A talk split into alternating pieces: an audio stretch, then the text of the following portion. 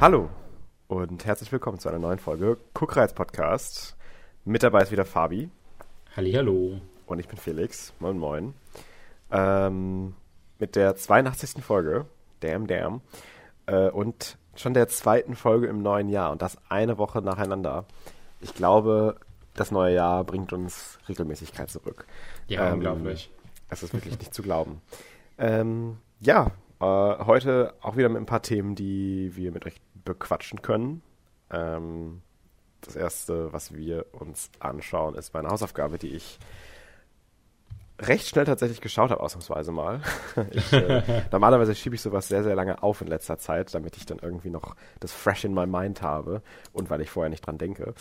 Äh, aber nee, ich habe, glaube ich, tatsächlich irgendwie ein paar Tage, nachdem ich die abbekommen habe, äh, mir diese Hausaufgabe schon angeschaut. Mhm. Und zwar ist es im Westen nichts Neues. Oh, Quiet on the Western Front. Äh, die 2022er Remake-Version allerdings, die auf und von Netflix released wurde und tatsächlich einen Oscar-Buzz gerade hat. Mhm. Ähm, dann schauen wir uns natürlich wieder unsere Lieblingsserie The Bad Batch an, äh, mit der dritten Folge, die rausgekommen ist diese Woche, The Solitary Clone. Und danach haben wir noch ein, zwei kleinere offene Runde Themen. Ähm, vielleicht wird es heute mal ein bisschen kürzer. Ähm, the Calm Before the Storm, äh, wenn wir dann irgendwann in den nächsten Monaten bestimmt auch wieder längere Folgen dabei haben werden. Ähm, ja, hast du noch was zu ergänzen, Fabian? Nö, es hört sich doch schon ganz gut an. Äh, können wir, denke ich, direkt starten, damit wir auch schnell durch sind. Schnell, schnell, schnell, schnell. Äh, ja, by the way, kurzer Disclaimer.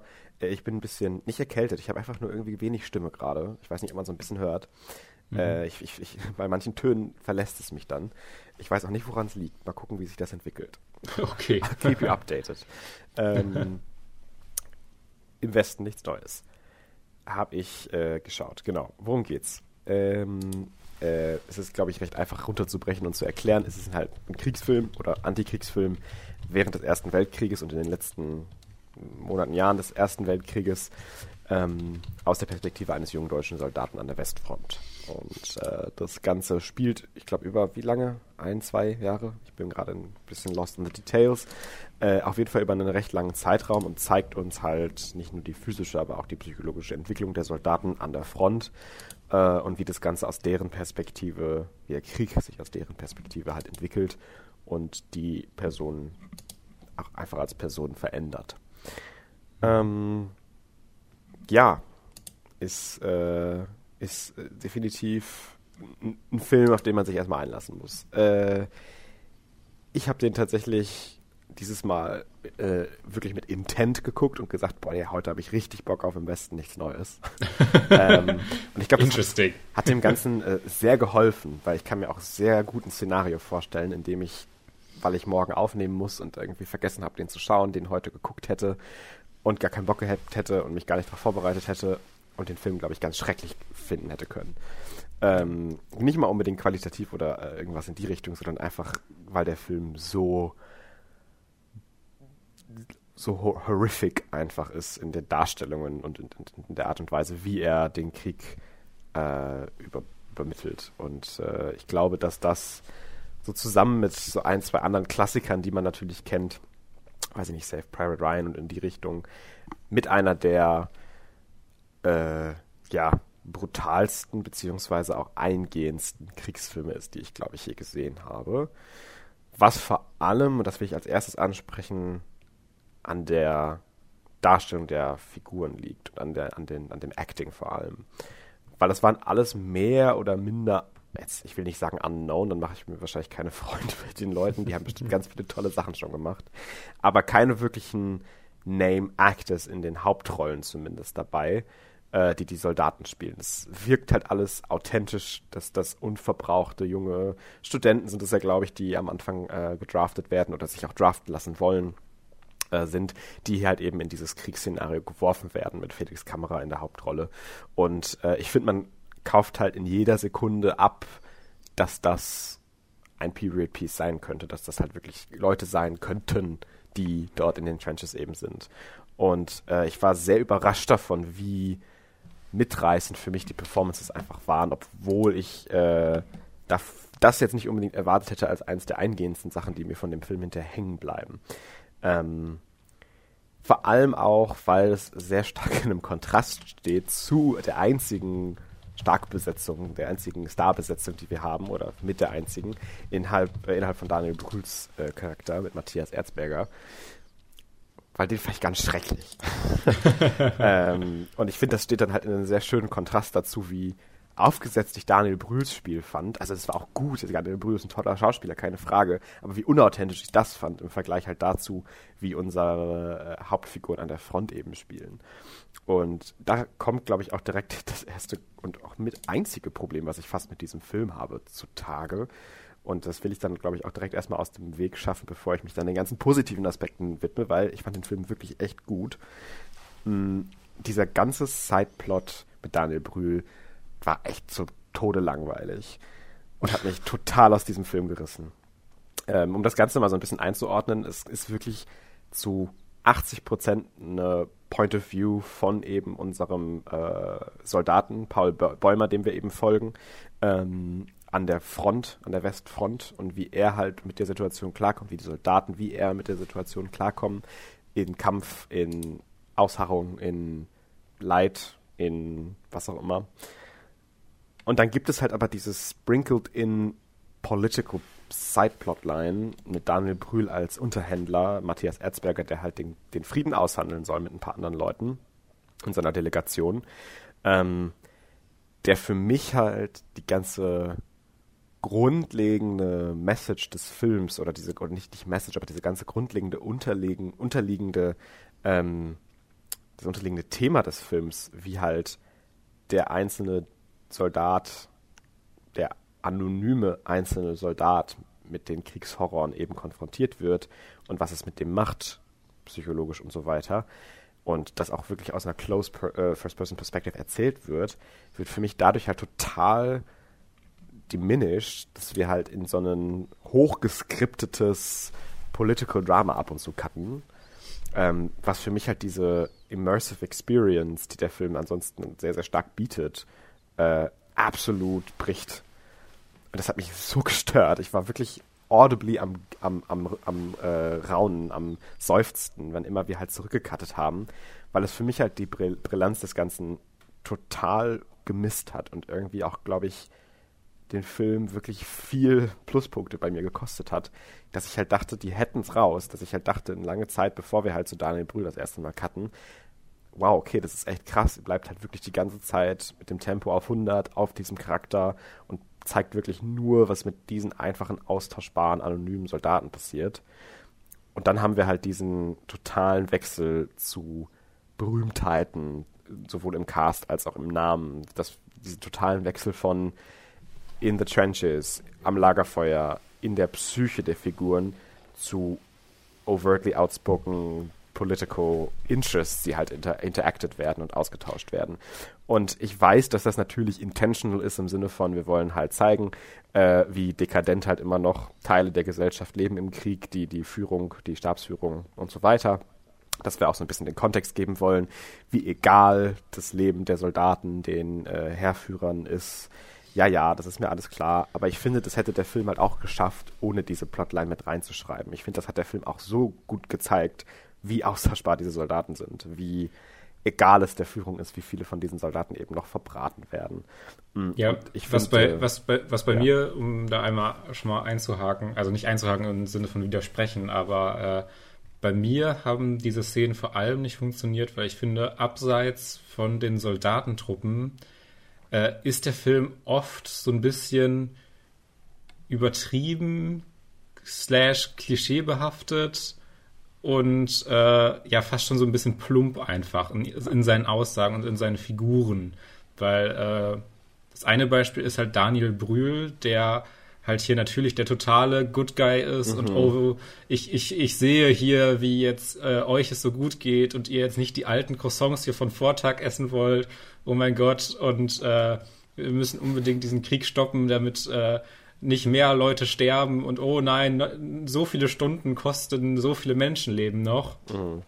Und dann auf der ganz anderen Seite äh, den, ich finde in diesem Film etwas unpassenden äh, General Friedrichs, äh, der finde ich hier total äh, eine Karikatur eigentlich in diesem ganzen Film ist. Er ist ein Bond-Villain gewesen, also wirklich. ja, also es ist halt wirklich so und ich, äh, das, das hat mich an diesen äh, Szenen, äh, glaube ich, und auch im Gesamtfilm so ein bisschen, äh, also am meisten, glaube ich, auch gestört, dass äh, es hier einfach viel Zeit auch durchaus damit verbracht wird, aber es immer relativ simpel gestrickt ist, immer sehr, sehr klar gezeichnet wird, hier ist jemand Gutes und hier ist jemand Böses, der den Krieg weitertreiben will und sowas.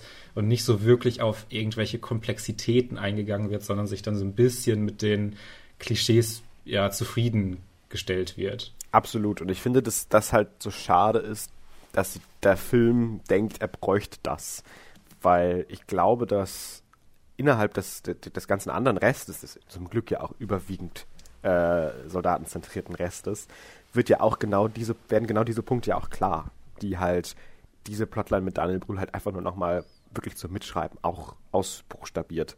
Und das, finde ich, hat der Film halt gar nicht nötig. Und ich finde, der Film verliert dadurch ganz viel an Subtilität und auch ganz viel an äh, Zwischentönen und an, an, an, an moraler Grauheit, die mir ja doch irgendwie zeigen, weil ich habe ein großes Problem damit, dann irgendwie Charaktere, die in Führungspositionen sind, irgendwie als Good Guys darzustellen und als Bad Guys, was das angeht. Mhm, Gerade ja. in so Kriegsfilmen, finde ich, hat das fast schon mittlerweile so ein, also es hatte mich ein bisschen erinnert an so einen Amerikanismus, wo alles, was Amerika macht, immer irgendwie auch ins Gute gerückt werden muss und was auch immer.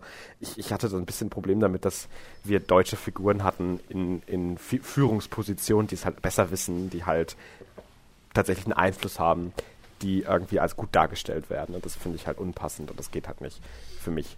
Äh, das finde ich halt äh, in andere Situationen, äh, wenn wir uns auf die Soldaten beziehen und, und uns die Soldaten anschauen, weil auch da ja klar gemacht wird, dass halt auch da natürlich schlechte Menschen bei sind, dass das natürlich auch alles dem Krieg geschuldet ist, aber dass es da natürlich sehr viel mehr verschwimmt, äh, von welcher Seite man da ist und dass sehr viel mehr verschwimmt, was denn tatsächlich nun considered werden kann als äh, ja Schuldzuweisung, sage ich mal. Und ähm, ich finde, das hat der Film halt sehr, sehr gut gemacht, äh, die Seite der Soldaten eben zu beleuchten. Ähm, ja, ich finde, ich finde, da funktioniert es tatsächlich auch äh, mal ausnahmsweise auch bei mir bei so einem Kriegsfilm tatsächlich äh, Figuren zu zeichnen, wo ich mir denke, ah, okay, das macht schon irgendwie was mit mir, wie mhm. die inter miteinander interagieren und ähm, dann deren Schicksal im Grunde auf dem äh, Schlachtfeld zu sehen. Ich meine, man kann sich ja meist so ein bisschen denken, dass es jetzt nicht hundertprozentig gut für alle ausgehen wird. Ja. Aber ich finde, äh, da waren so ein paar Interaktionen dabei, äh, die mir, also es war jetzt kein Top-Notch Drama mit den perfekten, super ausge vielschichtigen Charakteren, die irgendwie toll waren. Aber ich glaube, vielleicht auch so ein bisschen, weil es auch dann durchaus so äh, die Figuren auch so authentisch wirken, äh, haben die bei mir dann durchaus echt äh, ganz gut funktioniert, was bei sehr, sehr wenig anderen Kriegsfilmen tatsächlich der Fall ist. Ja, definitiv. Also ich bin auch generell nicht so der große Fan von Kriegsfilmen generell. Ähm, zweimal generell im gleichen Satz. Ähm, ich weiß nicht, ich werde mit dem Genre nicht so richtig warm immer. Ich fand auch zum Beispiel Safe Private Ryan, also ist halt natürlich ein Achievement und ist super, aber hat mir selber wenig gegeben. Äh, aber das hatte ich hier auch das Gefühl, dass glaube ich, auch gerade deswegen, ich glaube gerade, weil man halt auch sich so ein bisschen versucht zu begrenzen in der Zeichnung der Charaktere, um halt so ein bisschen die Anonymität auch zu wahren, die, diese, das ganze Grundthema des Films, was ja auch mit der ersten Szene schon rauskommt, dass diese Austauschbarkeit und dieses, ähm, ja, die, die, die, diese äh, unbedeutlichen, äh, unbedeutsamen Leben irgendwie, die hier gelebt werden, dass das für mich auch gerade deswegen ein bisschen mehr rüberkommt, weil wir halt eben nur Ausschnitte aus deren Leben präsentiert bekommen und nicht äh, sofort deren ganze Biografie wissen oder auch nicht sofort alle Charaktere gleich stark gezeichnet kriegen. Ähm, und das hat mich eigentlich eher positiv als negativ beeinflusst. Und ähm, gerade in, in so Szenen, in denen halt die Soldaten irgendwie am Lagerfeuer sitzen oder sich zusammen auf zu zweit irgendwie eine Mission im Wald machen, um Essen zu holen und was auch immer. Gerade mhm. da, finde ich, hat man halt total gespürt, weil wir auch mehrere von diesen Szenen an verschiedenen Zeitpunkten bekommen, wie sehr auch psychologisch die Figuren sich verändert haben und sich verändern während des ganzen Krieges. Mm, und ich finde, das ist auch was, was man häufiger in Kriegsfilmen eher sehr plump darstellt, im Sinne von, oh ja, am Anfang hat er Angst zu töten, jetzt tötet er alles, was läuft. Das ist halt irgendwie sehr oft, finde ich, die Message.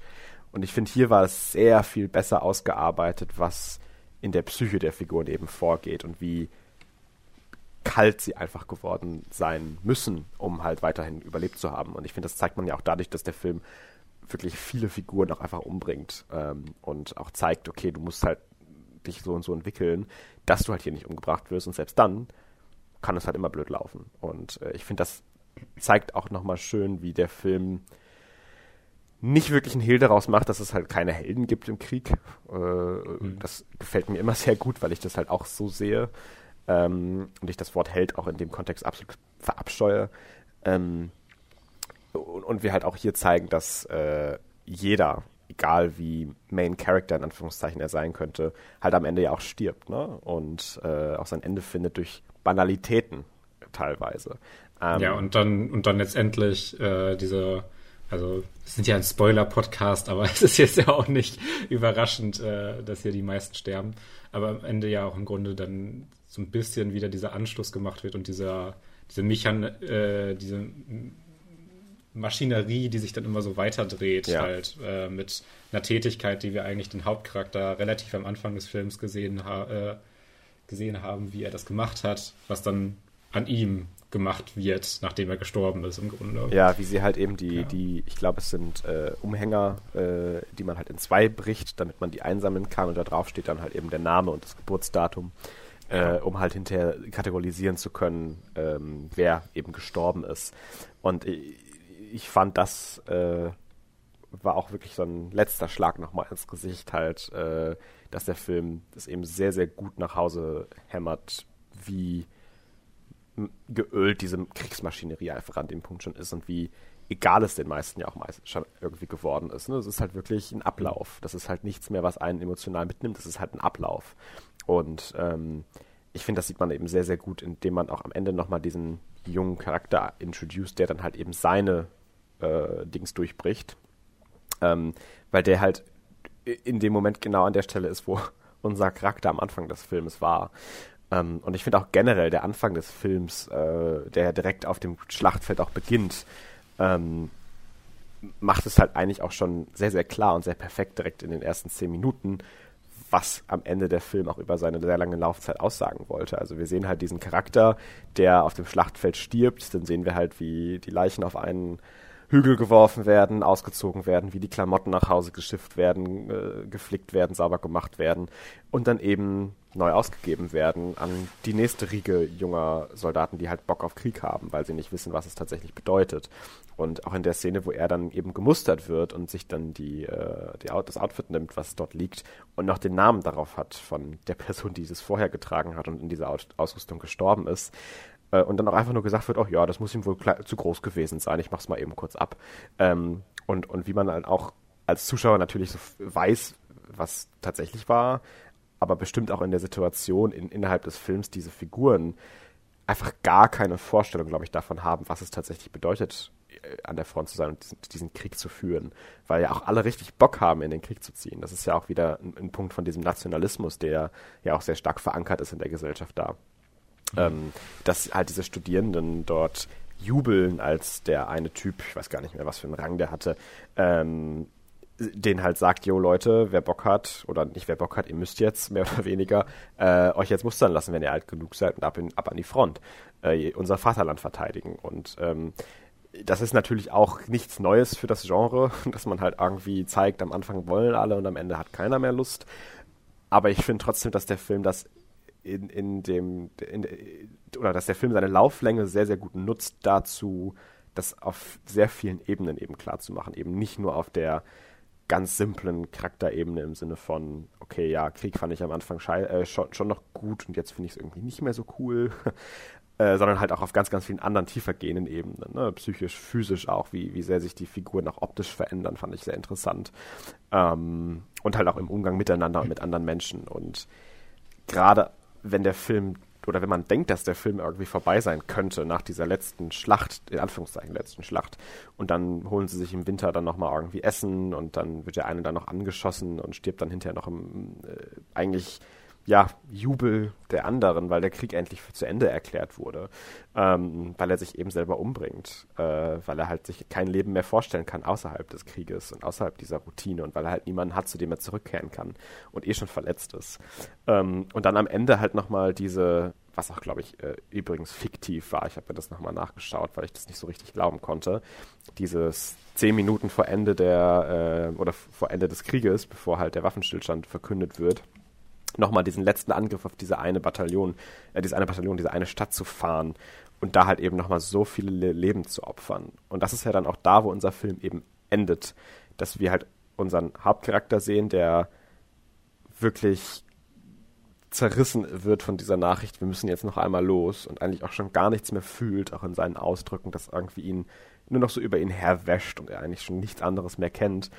Ähm, und er dann eben umgebracht wird. Dadurch, dass er halt in den Keller geht, mit einem da kämpft und von hinten erstochen wird. Also es ist halt auch jetzt irgendwie kein großer Tod. Es ist halt einfach so, wie jeder andere Soldat in dem Film gestorben sein könnte. Und das halt wirklich ein paar Sekunden mehr oder weniger, bevor halt verkündet wird, der Krieg ist vorbei. Ja, und dann ist es halt auch egal, ne? Dann laufen alle nebeneinander her, keiner versucht sich mehr umzubringen, egal von welcher Front du bist. Es ist ja kein Hass, den die Personen untereinander auf sich haben, sondern das ist ja das, äh, der Hass der Kriegsmaschinerie, die, der auf beide, beide Seiten immer projiziert wird. Und er macht es sich dann daran, nochmal ein letztes Mal an die frische Luft zu laufen und steht dann da halt rum, verletzt, sinkt dann, glaube ich, äh, zu Boden und ja, stirbt dann. Und es ist irgendwie so pointless. Und äh, ich glaube, das hat mir auch sehr gut gefallen, eben an dem Ende, dass man diese Pointlessness, dieses, dass es halt so unnötig ist, dass er jetzt sterben musste, ähm, obwohl ja eigentlich schon das, der Film ein gutes Ende gefunden hätte, äh, diesen, diesen Punkt des, des Krieges nochmal sehr viel besser nach Hause eben holt. Und ich das äh, gut umgesetzt fand, definitiv. Ja. Ähm, und dazu kommt dann ja auch noch so, machen ja ganz viele Filme, gerade so mit so einem echten, tragischen Bezug irgendwie, dass man am Ende nochmal so wahre Fakten einblendet. Ja. Und äh, hier macht der Film das ja dann auch ganz gut, im Grunde nochmal zu verdeutlichen, ja, hier an der Westfront sind so und so viel Tausende, Tausende, Tausende äh, Soldaten gefallen. Und letztendlich hat sich da kaum was bewegt, ist kaum was wirklich passiert. Es Ja. war eigentlich alles so ein bisschen gefühlt für nichts. Ja. Und äh, das verstärkt er dadurch nochmal ein bisschen. Absolut. Ähm, was ich auch nochmal auf jeden Fall hervorheben möchte, ist, sind die ganzen technischen Aspekte des Films, weil ich finde, das sollte Mhm. nicht äh, an, an äh, Notice bleiben. Ich glaube, dass es, wenn ich das jetzt äh, so superlativ sagen darf, ich glaube, einer der bestgefilmtesten deutschen Filme sowieso, die ich je gesehen habe. Ähm, und auch generell die Cinematography und das Directing waren wirklich superb. Und ich war teilweise überrascht davon, wie gut der Film aussah und wie, wie brutal der Film und, und, und wie, wie, ja, so nackt der Film halt diese Gewalt darstellt und, und, und die, die Landschaften dazu. Und ich bin manchmal nicht so der große Fan davon, Kriegsfilme hübsch zu machen.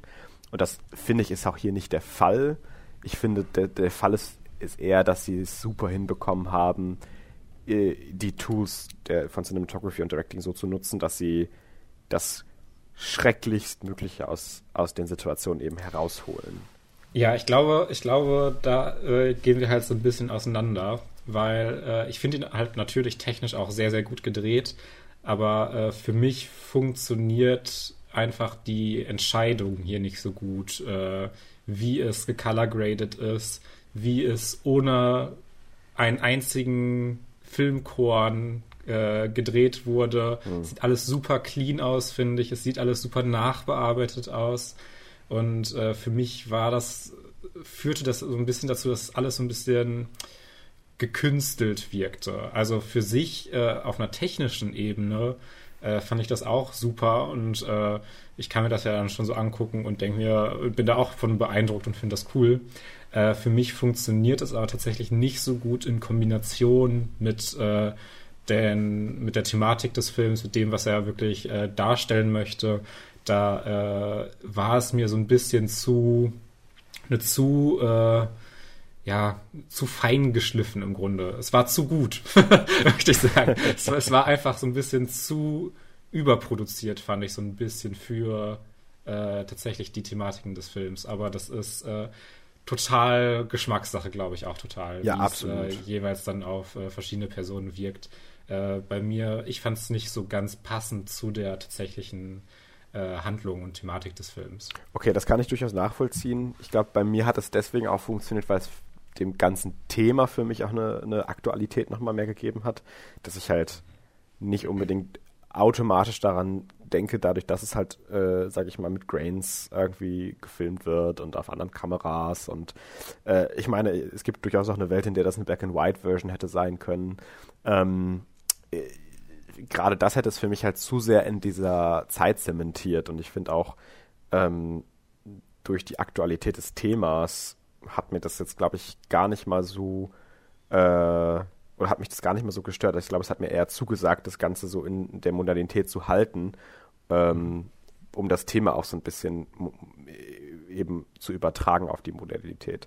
Ähm, und ich fand im Zuge dessen, ich glaube, das, das spielt ja so ein bisschen mit da rein, der Score war ja auch sehr modern und ich, äh, der, der Score ja. hatte ja auch eine unfassbare Wucht dahinter, die halt fast schon in so eine Techno-Richtung ging bei manchen Sounds. Ähm, und das fand ich wirklich auch großartig, äh, dass wir halt diese, diese Bilder gemixt bekommen mit einem sehr, sehr ähm, aktuell klingenden äh, Musikstücken, die da halt drunter gelegt werden. Ähm, der Score hat mir auch sehr gut gefallen, ja. Das hat mir wirklich sehr gut gefallen. Und ich, ich weiß, ich glaube, wenn ich mich richtig erinnere, ist der auch geshortlistet für Score von den Oscars. Das kann ich mir zumindest gut vorstellen. Ähm, und ich, ich wäre wirklich happy, wenn der Film jetzt halt nicht nur diese eine Nominierung bekommen würde in äh, Best äh, Film Abroad, wie heißt es nochmal? Best International Feature, sorry. Ja, genau. Ähm, sondern tatsächlich auch die anderen Achievements da ein bisschen gewürdigt werden, weil ich finde, der Film hat das durchaus verdient. Äh, ich, ich, ich glaube, es sieht auch gar nicht so schlecht tatsächlich. Also von meinem Gefühl aus her. Also ja. ich habe dafür gar keine Quelle. Einfach nur so ein bisschen so das Gefühl, so ein bisschen Erfahrung, wie Oscars funktionieren. Ja. dass ich äh, glaube, dass der gar nicht so schlechte Chancen hat. Aber es gibt immer irgendwelche äh, Sachen, wo man sich denkt, Oscars, habt ihr, habt ihr einen an der Klatsche? Also, was ist denn da passiert, Academy? Es ist auch insane, dass jetzt, ich glaube, es waren die SAG Awards, die jetzt waren. Ich bin mir gar nicht ganz sicher dass ja äh, irgendwie Argentina 1984 oder äh, das Jahr weiß ich nicht genau, ähm, bei Best International Feature gewonnen hat. Und das halt auch bei vielen so von den fünf Nominierungen so die Nummer fünf gewesen wäre, die sie halt geglaubt hätten, die gewinnen könnte. Ja. Ähm, und dass halt solche Upsets jetzt auch immer wieder passieren. Und es, glaube ich, interessant bleibt, ob, ob überhaupt All Quiet on the Western Front irgendwie ein Locked-in Frontrunner noch ist für International Feature Alone weil wir auch mit Decision to Leave äh, Name Talent haben mit äh, Dings ähm, Park Chan-wook, Chan äh, der halt involved ist.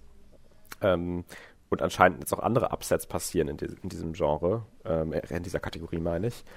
Ähm, ich habe alle anderen Filme nicht gesehen, die da wahrscheinlich nominiert werden könnten, deswegen will ich mir da gar keine Äußerung erlauben. Ich glaube, Decision to Leave sieht zumindest auch von den Trailern und von den Images super aus. Ähm, aber da, da ich den Film jetzt auch echt ziemlich, ziemlich gut fand, äh, würde ich es mir dann doch freuen, ihn auch in anderen Kategorien zumindest nominiert zu wissen. Ja. Ja, bei, bei, bei uns kommt übrigens Decision to Leave oder wie er bei uns heißen wird, die Frau im Nebel. ähm, kommt ja, glaube ich, im März jetzt erst raus. Also es war ja mein, einer meiner meist erwarteten Filme 2022. Ja aber in Deutschland erst äh, Anfang 23. Aber, aber eigentlich ist der Release ja 22 gewesen, also seien wir mal ehrlich. Ja, ja, klar. aber äh, ja, wir werden mal schauen, ob, ob das dann noch vor den Oscars passiert oder danach. Ja, ich würde es halt echt gerne vorher eigentlich noch sehen, aber ja. Ja. Oh well, mal, mal schauen. Genau. Alright. Ähm, dann habe ich aber auch, glaube ich, alles gesagt, was ich zu Westen nichts Neues sagen wollte. Ähm, ja, wir, haben, wir laufen auch schon eine halbe Stunde, also. Aber es gibt da, glaube ich, glaub ich, auch einiges zu sagen zu dem Film. Ähm, Klar. Ja, gu guckt euch den, wenn ihr, sage ich mal, das auch stomachern könnt. Ich muss das ja auch als Trigger Warning vielleicht mitnehmen, dass es hier super viel Gewalt gibt und auch super viel brutale äh, Gewalt. Äh, aber wenn man das haben kann und, und, und sich darauf einlassen möchte, ist es das, glaube ich, durchaus wert, sich anzusehen. Ja, gerade wenn immer mal wieder einfach ein so kompetenter, guter deutscher Film rauskommt, ist es irgendwie mal wieder so ein Highlight. Ja. Und überraschend erfolgreich, glaube ich, auch auf, auf Streaming gewesen. Also ich, in irgendeiner ja. Yearliste habe ich ihn auch gefunden als einer der Top-Filme, die gestreamt wurden. Und ich dachte mir so, damn, okay, das ist für so einen Oscar-Film nicht schlecht. Der hat ja auch, der hat ja auch 103.000 Bewertungen auf IMDb, was schon gar nicht so wenig ist. Nee, also, also ich bin überrascht tatsächlich. Ich bin überrascht. Okay. Ja. Okay. Speaking of, ich bin überrascht. Boah, guck mal, wie gut ich das mache. wow. ähm, Bad Batch, Episode 3, The Solitary Clone. Ja, ich glaube, die Episode, die äh, alle etwas überrascht hat, weil äh, es war tatsächlich ziemlich gut. Also ich bin halt also wirklich, also, also ich, ich habe diese, diese, dann die Folge zu Ende geschaut und saß dann vor, vor diesem Disney äh, Plus Loading Screen wieder und ich war wirklich so, ich habe so innerlich meinen Kopf geschüttelt. Das kann doch jetzt nicht wahr sein. Wollte ich mich verarschen. Ja. Und nächste Woche wird es einfach so ignoriert und wir gehen wahrscheinlich einfach wieder so zur Bad Batch Crew zurück und als wäre nichts passiert. The Bad Batch tried to steal a fruit from the food market because Omega has hunger. ja, denn äh, in der dritten Folge äh, The Bad Batch, also die dritte Folge der zweiten Staffel, äh, sehen wir vor allem äh, ähm, Crosshair, der äh, alleine unterwegs ist, der sich ja losgesagt hat von der Bad Batch und dem Imperium äh, dienen möchte, äh, der im Grunde auf eine Mission geschickt wird äh, mit weiteren äh, Clone, Clone Troopers, äh, um äh, eine auf einem unabhängigen Planeten im Grunde, der übernommen werden soll vom Imperium, eine Geiselnahme im Grunde zu unterbinden von Higher-Ups. Ich weiß jetzt nicht, was das für ein Offizier war oder sowas. Äh, aber äh, da soll er im Grunde einschreiten. Hm. Und äh, das ist eigentlich, eigentlich schon so dieses grobe Setup von äh, der Folge. Ähm, aber der, Fil äh, der Film, die, die Serie, die Folge macht halt sehr, sehr viel damit einfach. Also äh, allein schon kann man sich schon denken, dieses Thema Imperium will diesen Planeten jetzt einfach haben und die Leute wehren sich dagegen, kann man sich schon denken, hm, okay, da könnte man schon mal was mitmachen und die Folge macht tatsächlich auch so ein bisschen was damit. Äh, aber auch einfach charakterlich passiert ja einfach ziemlich viel. Was, oh ja. Was, was halt, also es ist halt Bad Batch, ne? Also allein, dass ich das Satz. halt dann nochmal sage, ähm, überrascht mich so ein bisschen. Also äh, wie hier äh, auf dieses ähm, auf die Klone eingegangen wird und die äh, Order of Command, äh, wie sie Befehle entgegennehmen äh, und wie Crosshair dazu steht und wie andere Klone zu ihren eigentlichen, zu ihrer eigentlichen Aufgabe stehen.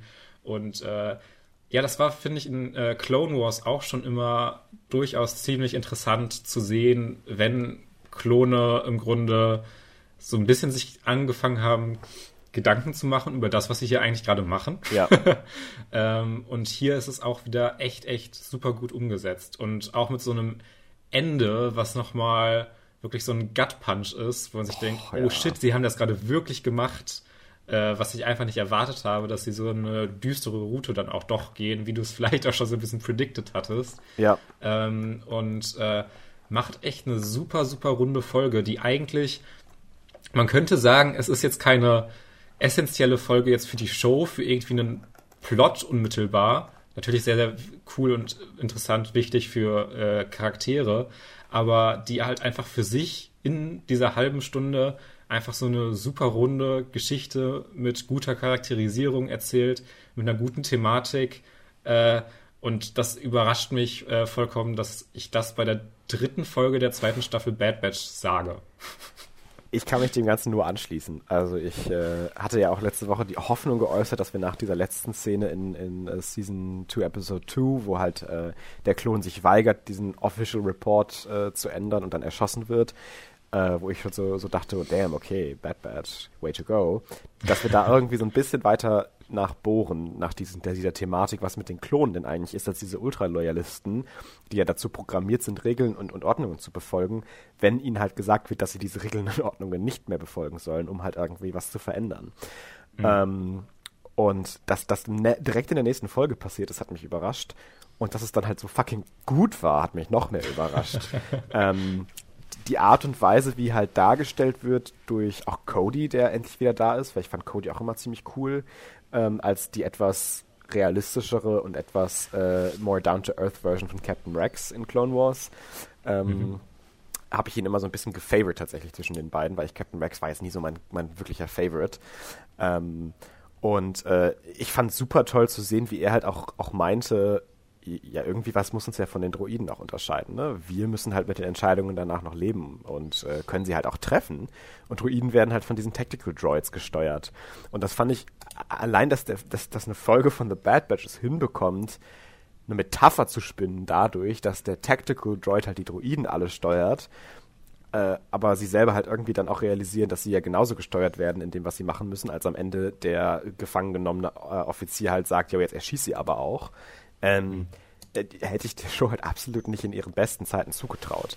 Und generell hatte ich auch während der Folge wirklich so zwei, dreimal echt fast Gänsehaut, ähm, als wir diese Geiselnahmesituation am Ende der Folge haben und Cody halt sagt, jo, wir kriegen das auch so hin. Wir wollen ja auch nur Frieden stiften als Imperium, ne? Wir wollen euch nur befreien. Und sie dann halt auch so sagt, yo, have you looked around?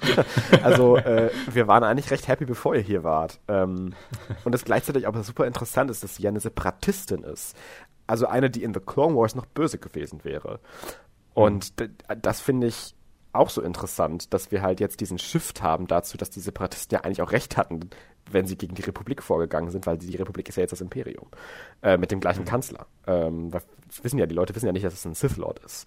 Ähm, und äh, ich fand dann noch chilling, chillinger, nein, noch more chilling, noch, noch krasser, keine Ahnung, ähm, als äh, Cody dann wirklich seine Waffe lowert und sagt, nee, wir kriegen das hin, komm, alles gut und halt wirklich den Obi-Wan macht und versucht zu verhandeln. Äh, und, und, dann der Offizier halt einfach sagt, ja, jetzt fucking erschieß sie und ja, Crosshair sie halt erschießt, ne? Und mhm. äh, Cody eben nicht. Und Cody hat halt den Inhibitor-Chip und Crosshair nicht. Und äh, das fand ich halt so spannend, ähm, dass man halt durch diese Kriegsmaschinerie, auch wieder das Thema von gerade aufgreifend, äh, gar nicht mehr diese, dieses Technical Enhancement anscheinend braucht, diese, diese Technical äh, Inhibition, irgendwie Befehle auszuführen, die die Klone ja eingeplantet bekommen haben, sondern dass es Crosshair halt aus reiner Überzeugung tut um Befehle zu befolgen, weil er denkt, dass es ein guter Soldat ist, der halt nur die Befehle so befolgt, wie sie ihm gegeben werden. Und äh, das fand ich echt krass, dass die Show das dann doch durchgezogen hat und Crosshair auch so kalt und böse bleiben lässt gerade. Ich meine, es wird sich auch wahrscheinlich ändern, aber es geht zum Glück nicht so schnell. Ähm, und es, es wird sich auf jeden Fall über den, den, den Kurs der ganzen Season wahrscheinlich darum drehen, was Crosshair moralisch denn zu verantworten hat. Denn bei Cody ist es ja so, dass er nach dieser Situation merkt, ich glaube, dass das nichts mehr für mich ist. Und ich glaube auch nicht, dass das Imperium vielleicht so gut ist, wie ich dachte. äh, und er dann einfach offscreen, wir wissen ja gar nicht, was mit ihm passiert. Ist er weggerannt? Ist er ermordet worden? Ist er, weiß ich nicht, in Gefangenschaft geraten? Wir haben ja keine Ahnung. Es wird ja einfach nur gesagt von Vice Admiral Rampart, oh ja, Commander Cody, yeah, he's like gone. Don't think about him. Um, seems like all the clones around you seem to disappear. um, und das fand ich auch so eine chilling Line, äh, wie, wie Rampart das dann auch delivered. Und auch sich nicht mal an seinen, also das, das Rampart ja auch immer nur die, die Codenames benutzt, ne? CT, whatever. Und es dann tatsächlich Crosshairs ist, der eigentlich auch so in Richtung Imperium geht und auch diese Kühlheit hat, diese Kälte hat, ist dann ist er ihn korrigiert und sagt Commander Cody. Er hat auch einen Namen. Ähm, und das fand ich halt auch so interessant, dass das, glaube ich, so der erste Step ist von Crosshairs in die Richtung, okay, I need to watch my back. Und ich glaube, ich muss halt aufpassen, dass ich selber halt nicht genauso getreated werde, so expendable wie alle anderen. Und dass mhm. er halt vielleicht auch nun anfängt, das Imperium so ein bisschen zu dauten. Ja. Ja, ja, ja, ja. Stimme absolut zu. und, und es ist auch, äh, in dieser Folge auch wieder eine absolute Stärke, einfach wie das Directing und die Cinematography ist. Oh also oh ja. ist halt einfach eine gut produzierte Serie. Also ja auch schon, haben wir ja auch schon vorher gelobt äh, in den vorherigen Folgen. Äh, und hier äh, verschafft die äh, Cinematography unterlegt nochmal die Messages einfach äh, auch nochmal sehr gut der Folge und ist halt einfach gut produziert. Also ähm, war wirklich eine totale Überraschung, äh, diese Folge The Bad Batch. Und ich war auch sehr verwirrt. Felix hatte mir direkt relativ früh, nachdem die Folge schon erschienen war, schon so geschrieben, äh, das war richtig gut. Und ich war so, äh, kann doch nicht sein. Aber äh, nein, es war tatsächlich richtig gut. Also ja, also ja, auch, auch als die, äh, die ganzen Druiden wieder kamen, habe ich mich sehr gefreut, weil die habe ich so ein bisschen vermisst. Das ist ja auch immer eine, eine great source of comic relief, äh, wenn wir halt die Kampfdruiden irgendwie haben, die dann ihre Roger mhm. Riders irgendwie äußern. Aber dann halt im, im, gleichen Moment auch die anderen Druiden wiedersehen, äh, die Druidikas und die Super Commando Droids, die halt einfach absolut deadly sind und einfach absolut lethal. Und allein als sie in diesem Square stehen und man nur diesen Sound hört von den Druidikas, die angerollt kommen, ich war so, what, what are you doing? What the fuck? Äh, das hatte ja fast schon so, so horror-esque Vibes, wie sie halt nur diese widerhallenden Sounds gehört haben, den, der sie wahrscheinlich erst im Krieg immer noch haunted und begleitet, weil so viele von ihren ähm, Mitsoldaten eben dadurch gestorben sind und äh, dann halt eben die Droidikas auch kommen und nicht wie in späteren Seasons von The Clone Wars, was ja auch normal ist für Serien, die halt Foes früh introducen, die müssen ja dann irgendwann schwächer werden, damit sie nicht mehr so eine krasse Gefahr darstellen. Aber die waren halt wieder richtig tödlich und haben halt auch wieder irgendwie die Hälfte der Squads dann ausgelöscht. Ähm, genauso wie die Commando-Droids äh, dann später. Und mhm. das fand ich halt ein toll, tolles Callback eben dazu, was, äh, was The Clone Wars auch so toll gemacht hat, finde ich, diese Variety und Creativity, die halt dargestellt wird in dieser Scientific World und dieser Sci-Fi World, ähm, in Form von was die Enemies und was die Allies und so weiter tatsächlich drauf haben und, und wie sie auch miteinander und auch gegeneinander interagieren. Ja. Ja, ja, ja. Ja, ja, können nicht äh, so viel dem, dazu beitragen mehr. Ne? dem habe ich aber auch nicht mehr so viel äh, hinzuzufügen, nein. Äh, also ich bin interessiert daran, wie es weitergeht. Es wird sicherlich wieder ein bisschen runtergehen von der Qualität her. Natürlich. Ich wage zu bezweifeln, dass sie äh, so eine äh, Qualität aufrechterhalten können. Es ist ja auch immer noch eine family-friendly Show, theoretisch. ähm, aber das, das funktioniert hier halt auch ziemlich gut, dass man halt, gerade wenn man halt auch noch so diesen Hintergrund im Kopf hat, halt mit äh, der, den Separatisten und ja. wie sich das mit dem Imperium auch so gewandelt hat, äh, das gibt dem allen nochmal so zusätzliche Ebenen, die jetzt äh, vielleicht ein sehr, sehr junges Publikum, das diese Serie auch sehen würde, erstmal gar nicht so begreift, was das überhaupt zu bedeuten hat. Und äh, ja, das sind hier jetzt irgendwie so ein bisschen äh, die Bösen, die hier jetzt diesen Planeten angreifen und äh, was das alles für Implikationen hat, äh, geht dann wahrscheinlich über äh, viele junge Köpfe hinaus, äh, aber äh, gibt dann halt äh, einem älteren Publikum wieder sehr, sehr viel zu appreciaten. Oh das, ja. Ist immer eine sehr, sehr gute Mischung, finde ich, für so Family-Shows. Ich, ja. ich hoffe halt wirklich, dass wir diese Staffel die, die Klonrebellion bekommen und das Ganze halt darin endet, dass alle Klone halt irgendwie ausgelöscht werden. Und dass das Ganze die Order 66 so ein bisschen mirrored, wie halt dann die Klone in, genauso ausgelöscht werden, wie sie halt auch quasi benutzt wurden das ist so ein bisschen das, was ich, glaube ich, gerade predikten würde. Gerade wenn man sich die Episode hat, so ein bisschen anschaut mit The Clone Conspiracy und sowas, ähm, Truth and Consequences, kann ich sehr viel reininterpretieren, zumindest in diese Richtung. Ja, und äh, es, es würde ja auch Sinn ergeben, weil die Serie macht ja direkt dann am Anfang auch schon so ein bisschen man könnte sagen, so ein Season Arc vielleicht in diese Richtung auch auf dann. Ne? Ich hoffe dass es. dass es eine Rebellion gibt. Ich äh, hoffe es. Ist das einzig, wird. Es ist das einzig Interessante, was gerade bei The Bad Batch passiert. Bitte, bitte, bitte don't ruin it. ja, also das finde ich auch äh, ziemlich spannend. Ähm, und äh, ja, ich bin noch dabei bei Bad Batch. Ich, ich auch. Also, also wir sind sehr überrascht beide. Ähm, schaut euch tatsächlich zumindest Episode 3 an. Die Episode 1 und 2 müsst ihr hier dafür noch nicht geschaut haben. Ähm, guckt euch zumindest Episode 3 an und dann könnt ihr ja immer noch sagen, ob ihr The Bad Batch weiter nicht schauen wollt oder doch. Alles klar. Ja, ähm, dann äh, können wir noch mal kurz zu offenen Rundenthemen kommen, denke ich mal. Ja, gerne. Ähm, und ich habe im Grunde nur einen einzigen Film gesehen und ich habe auch so ein bisschen überlegt, ob ich darüber sprechen möchte, äh, weil es wieder so ein bisschen ein eher negativer Eindruck von einem Quentin Tarantino-Film. ähm, und zwar, ich habe ja auch schon mal über Kill Bill 1 gesprochen. Ja. Und äh, da äh, kann man sich jetzt denken, wie dieser Satz weitergeht, denn ich habe Kill Bill Volume 2 gesehen. Ähm, und äh, ja, ich, ich, war ja schon nicht so der totale Fan von dem ersten Kill Bill, weil ich finde, äh, gerade so ein Problem, was ich damit habe, ist, dass der äh, sich viel zu viele Referenzen aus anderen Filmen sucht und einfach visuell ganz viel nachstellt und super von allen Ecken irgendwie äh, äh, Eindrücke wieder einfängt und nochmal so ein bisschen aufgreift und wiederholt und dadurch so ein bisschen eine eigene Identität verloren geht. Ähm, aber der Film war ja einfach sehr, sehr unterhaltsam. Der war schnell gepaced, der hatte auch coole Ideen, dass es dann zwischendurch mal wirklich zu so äh, animierten Sequenzen geht und sowas. Der war einfach cool und wild zumindest und ähm, es war einfach ganz spaßig, sich das einfach so anzugucken und sich davon berieseln zu lassen. Ja. Und der Volume 2 geht in eine sehr andere Richtung, sehr bewusst. Also der Film ist wesentlich langsamer, äh, er nimmt sich so ein bisschen mehr nochmal die Dialoge und die Figuren in den Fokus und äh, erzählt dadurch dann äh, weiter, wie ähm, Uma Thurman im Grunde Bill jagen möchte und ihn töten möchte. Ähm, was ja eigentlich so ein ganz klassisches Revenge-Szenario äh, mhm. ist. Also ist ja nicht sonderlich komplex. Und also ich war so ein bisschen, so ein bisschen verwirrt von dem Film.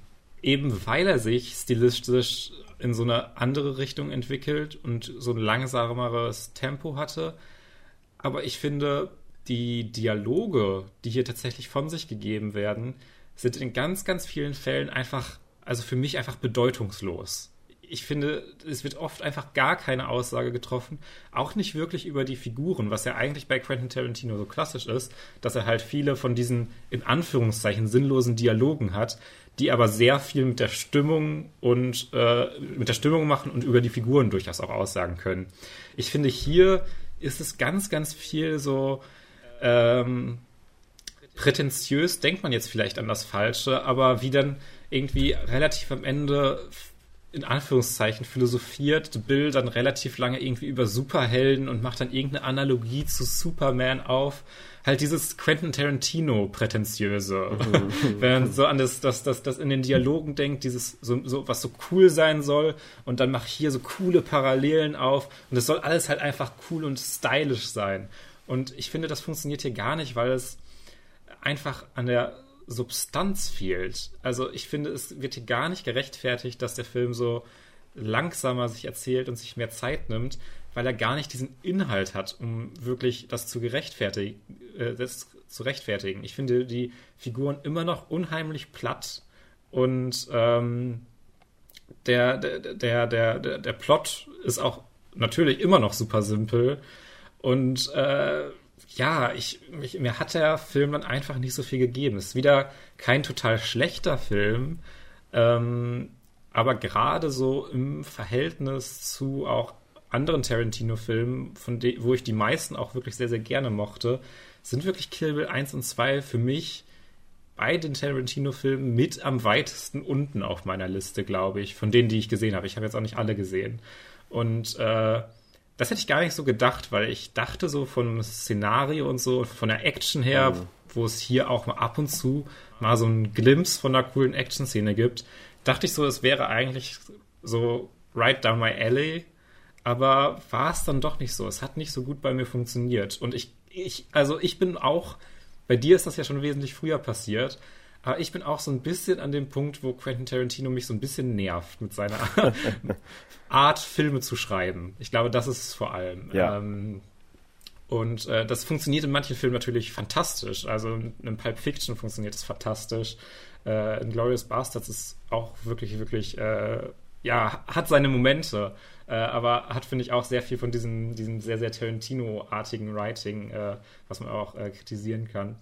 Ähm, aber hier hat es halt wirklich einfach nicht so gut funktioniert. Es war für mich so ein bisschen, also beide Filme haben so sehr, sehr das, was ich an Quentin Tarantino im schlimmsten Fall am wenigsten mag, so ein bisschen auf die Spitze äh, gebracht. Auf sehr verschiedene Arten und Weisen. Zwei verschiedene Aspekte, die äh, bei Tarantino mich öfter mal stören. Aber dann beides Filme, die ich so auf einen. Also ich denke, ich finde den, den ersten Teil würde ich immer noch besser einstufen, weil er einfach eine unterhaltsamere Schauerfahrung ist mit so absurder Action und Gewalt und äh, ganz schnellen Schnitten, sonst was. Das ist einfach, kann man sich halt so berieseln lassen.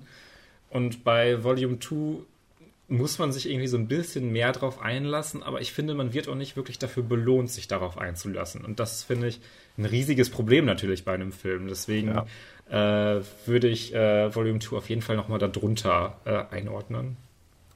Ja, alles klar. Ich habe beide noch nicht gesehen, aber du hast es ja auch schon richtig gesagt. Ich bin ja auch kein Tarantino-Fan in dem Sinne. Also ich äh, respektiere, glaube ich, sein, seine Filmcraft in, in vielerlei Hinsicht. Ich finde ja auch Pulp Fiction wirklich gut. Es ist ja jetzt nicht so, nicht nur, weil das so ein Klassiker ist. Ich finde ihn ja tatsächlich gut. Und ich mag ja auch Reservoir Dogs total gerne. Äh, mhm. Aber habe auch natürlich, wie du schon gesagt hattest, durchaus meine Probleme mit ihm. Äh, mal schauen, ob ich jemals Kill Bill schaue. ja, ja, ähm, ja. Also wie, wie gesagt, gerade der erste Teil ist halt einfach unterhaltsam. Kann man so weggucken, so ein bisschen. Ja, äh, ja genau. Äh, ich habe okay. auch noch ein kurzes Thema. Ähm, ich mhm. glaube, das hatte ich letzte Woche nicht erwähnt. Äh, ich dachte, weil es so ein huge cultural thing war äh, und ich das jetzt auch mal geguckt habe, das ist jetzt auch schon ewig alt gefühlt, will ich mal da meine Two Cents zu, zu beigeben ich habe The Greatest Showman geschaut. Oh ja, du hast schon geteased. Ich habe es dir, dir schon geteased, ja. The Greatest Showman ist so ein richtiger Film, wo ich gar keinen Bock drauf hätte. Du würdest ihn halt loven, äh, weil du ja auch keine Musicals so magst. Also richtig. Und äh, ich mag Musicals, um das mal direkt vorweg zu sagen. Und ich fand diesen Film ganz schrecklich. ähm, Oh mein fucking Gott. Äh, wo fange ich überhaupt an? Ich will ja auch gar nicht irgendwie in die Details gehen, weil dafür müsste ich, glaube ich, wirklich den Film Beat by Beat analysieren, was ich alles ganz schrecklich fand. Ähm, der einzige Grund, weshalb ich diesen Film nicht ausgestellt habe, ist erstens, weil ich den auf einem Date geguckt habe und zweitens, weil die, die, die Songs ja durchaus okay sind. Mhm. Aber auch nicht im Kontext des Films. die sind halt einfach nur gut, wenn man die im Radio hört. Nicht in dem Film.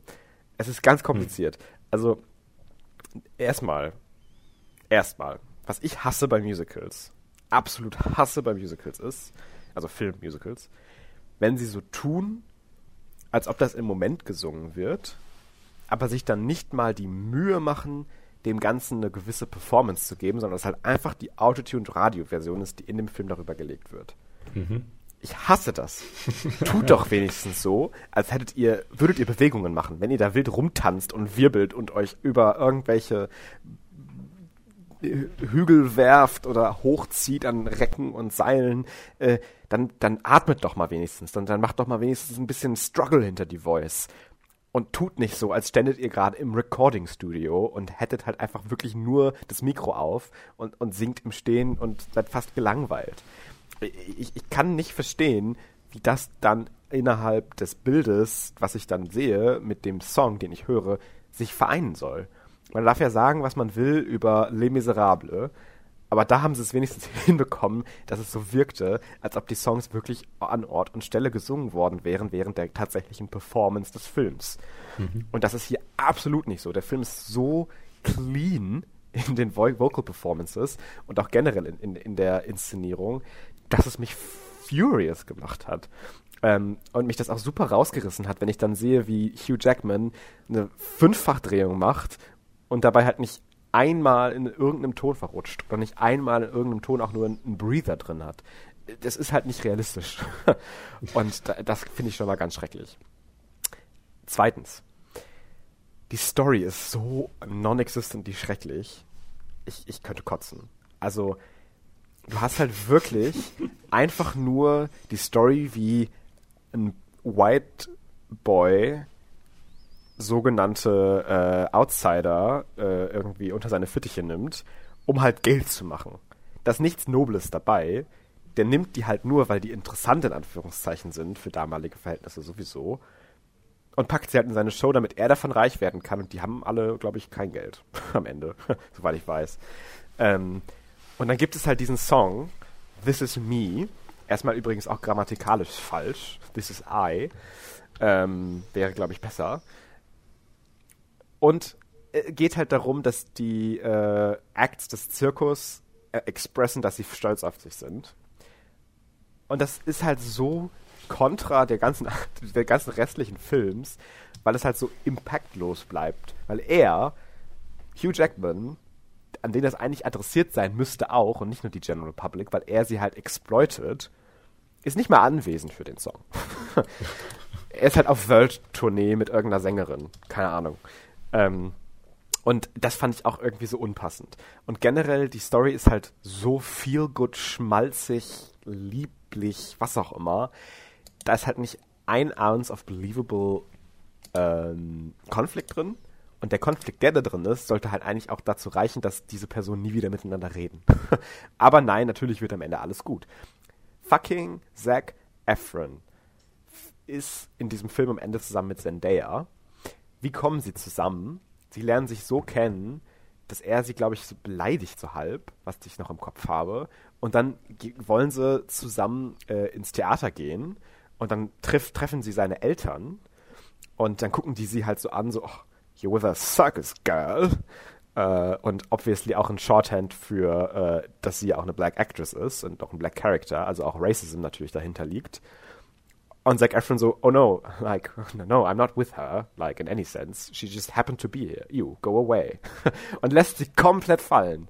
Und ist so super ashamed. Also wirklich vile behavior. Aber dann singen sie einmal zusammen und dann sind sie, sind sie wieder verliebt. Oh, ich hab's gehasst. Und auch Hugh Jackman und Michelle Williams, das Ehepaar mit den ganzen Kindern. Michelle Williams muss nur zurückstecken. Die kann nicht selber irgendwie was machen. Die supportet nur ihren Husband mit seiner komischen Idee, einen Zirkus herstellen zu wollen. Der darauf basiert, Leute zu exploiten und auszunutzen. Und sie findet das alles in Ordnung. Er hat zwar eine Zeit für sie, bla bla bla. Aber dann findet Hugh Jackman, by the way, in einer Audienz mit der Queen of England, ähm, Rebecca Ferguson, weil sie halt irgendwie die krasseste Sängerin überall ist und dann heuert er sie an und dann ist ihr der, ihm der Zirkus egal. Der Zirkus wird dann halt in die Hände von irgendeinem Subordinate gelegt. Who cares? Sind ja auch nur so komische Freaks, die da leben. Ist es ihm ja egal. Die sind ja nur dazu da, ihm so einen Quick Buck zu machen. Und geht dann nur mit Rebecca Ferguson auf Welttournee. Und hat dann versucht, dann mit ihr eine Affäre anzufangen mehr oder weniger, aber dann hat er doch ein bisschen Gewissen noch und will es doch nicht, aber dann küsst sie ihn und das ist dann in der Presse und Michelle Williams verlässt ihn, weil, ah, wie konntest du nur, du hast mich verraten, du verbringst sowieso nie Zeit für mich, du bist nie da, immer nur redest du über Zirkus und Geld, was ist mit mir und den Kindern und jetzt hast du auch noch niemand anders geküsst. Ja, und dann sind sie halt in der nächsten Szene wieder am Singen, ne? Also, dann doch wieder zusammen. Und oh, ich habe es gehasst. Ganz, ganz schreckliche Geschichte. Und auch diese ganzen Nebenfiguren, die ganzen äh, Attraktionen, in Anführungszeichen, ich finde das Wort schon schrecklich für Menschen zu benutzen, aber es ist halt so im Film, ähm, sind halt einfach so caricaturistically dargestellt, dass es halt einfach wirklich nur deren defining character trait ist, auf welchem Grund sie die Prejudice erfahren und auf welchem Grund sie äh, einfach harassed werden. Das ist halt so deren Charakter. Und da dürfen sie dann einen Song gegen singen. Und das war's dann aber auch irgendwie schon. Die haben halt kein Character Development, es passiert nichts. Deren Character Development ist, dass sie es am Ende outspokenly okay finden, dass sie exploited werden von Hugh Jackman und weiter mit ihm zusammenarbeiten wollen. Und das fand ich auch, I mean, it's a choice, to be sure. Ähm, ich krieg nicht so richtig mein Head around, oder nein, anders ich bekomme gleichzeitig gar nicht mein Head around das, den Fakt, dass es so erfolgreich war. Und gleichzeitig weiß ich natürlich genau warum, weil es halt so klischeebeladen, voll mit Pathos und Schmalz ist. Mhm. Und es einfach wie ein langes Musikvideo wirkt, was auch noch geautotuned wurde. Und das ist natürlich erfolgreich als fuck, weil, I mean, es ist basically ein geil produziertes YouTube-Video, ne? Und so sieht es auch aus. Also es sieht halt genauso aus also die, die, Cinematography ist so predictable und so langweilig und so also da habe ich wirklich bessere Musikvideos gesehen tatsächlich. Ähm, und es ist halt alles so komisch ausgeleuchtet und es ist alles so hell und bunt und hat irgendwie so gar keine Gravitas zu sich. Das wirkt alles wie eine Prop. Es gibt keinen Real Place in diesem Film gefühlt. Und die Songs sind auch alle so feel good und es ist alles so oh, ich musste wirklich mit den Augen rollen, wenn sie dann wieder den, in der nächsten Szene angefangen haben zu singen, weil es passiert nonstop und auch nicht mal immer gut. Also die Songs sind halt alle gut produziert und gut geschrieben, wenn man sich jetzt aus so einer objektiven Ebene dieser Musik nähert, weil sie halt erfolgreich sein wird dadurch und in den Charts läuft. Und ja, man kennt viele Songs, mehr als ich dachte tatsächlich, wo ich dann dachte, oh, da, das Lied ist aus dem Film, das wusste ich ja gar nicht. Aber innerhalb des Kontexts des Films funktionieren sie halt absolut gar nicht, weil sie total gegen teilweise die Message gehen und dann doch wieder viel zu sehr hinter dieser Message stehen, die an sich schon problematisch ist. Ach, ganz schreckliche Geschichte. Ganz schreckliche Geschichte. Und äh, ich weiß schon gar nicht mehr, wie es endet. Es war wahrscheinlich auch wieder sehr schmalzig und schön. Ach genau, am Ende brennt natürlich dann auch noch der Zirkus down, aber dann krempeln sie ihre Arme hoch und ja, ich, ich weiß, du bist pleite, aber wir kriegen das schon irgendwie hin. Und ja, und jetzt bauen wir alle zusammen das hier wieder auf und machen unsere große Show. Und am Ende gefällt es sogar dem bösen Kritiker, der hier immer meinte, das ist gar keine Kunst. Und der hat hinterher sogar auch Spaß an der Sache.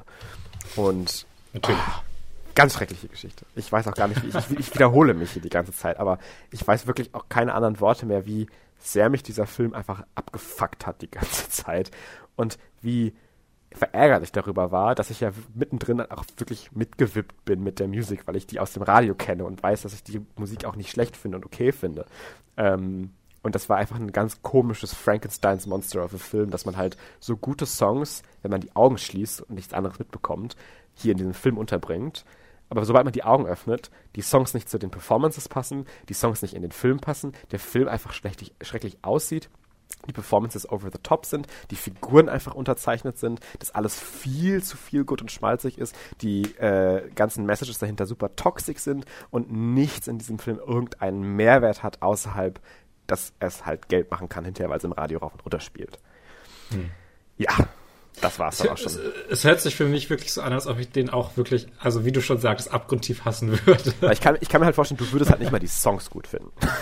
Und dann ist es noch weniger für dich. I mean, wahrscheinlich. Wenn, wenn er sowieso schon so sugarcoated und alles so happy Songs und so eine bland, predictable Cinematography hat, kann ich mir schon denken, dass ich die Songs wahrscheinlich auch nicht mögen würde. Ja, also ich, ich, ich kenne sie ja auch nicht wirklich. Es gibt, glaube ich, irgendwie einen Song, der relativ be bekannt war Mehrere tatsächlich. Also man ist überrascht, Mehrere. wie viele Songs man kennt. Also das war bei mir auch so. Ich dachte, es wäre halt wirklich nur dieses And this is me, oh. oh. Und, aber es sind wirklich doch einige. Ähm, deswegen, mhm. mal gucken, uh, ob dir das resonated. Mal um, gucken.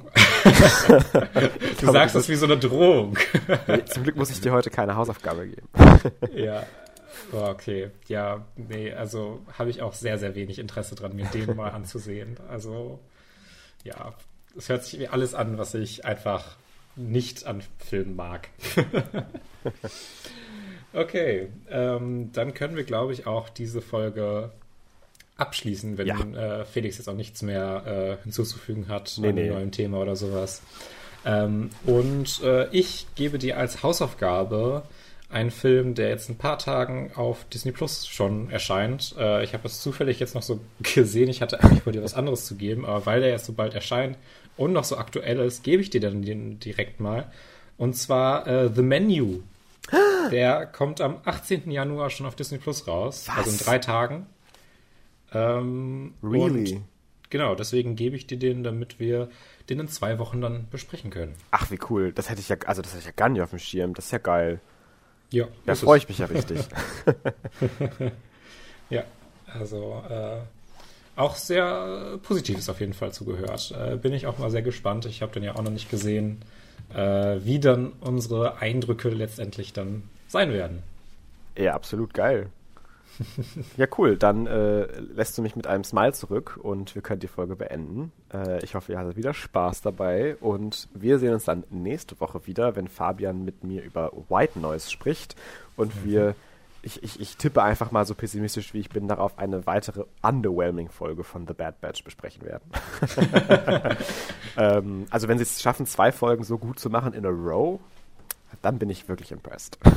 also das wäre wirklich unglaublich. Also ja, aber ich wage es auch zu bezweifeln, ehrlich gesagt. Alles klar, dann äh, bleibt uns nur noch zu sagen, Fetch this Films, stay funky und Coolio. Coolio. Tschüss.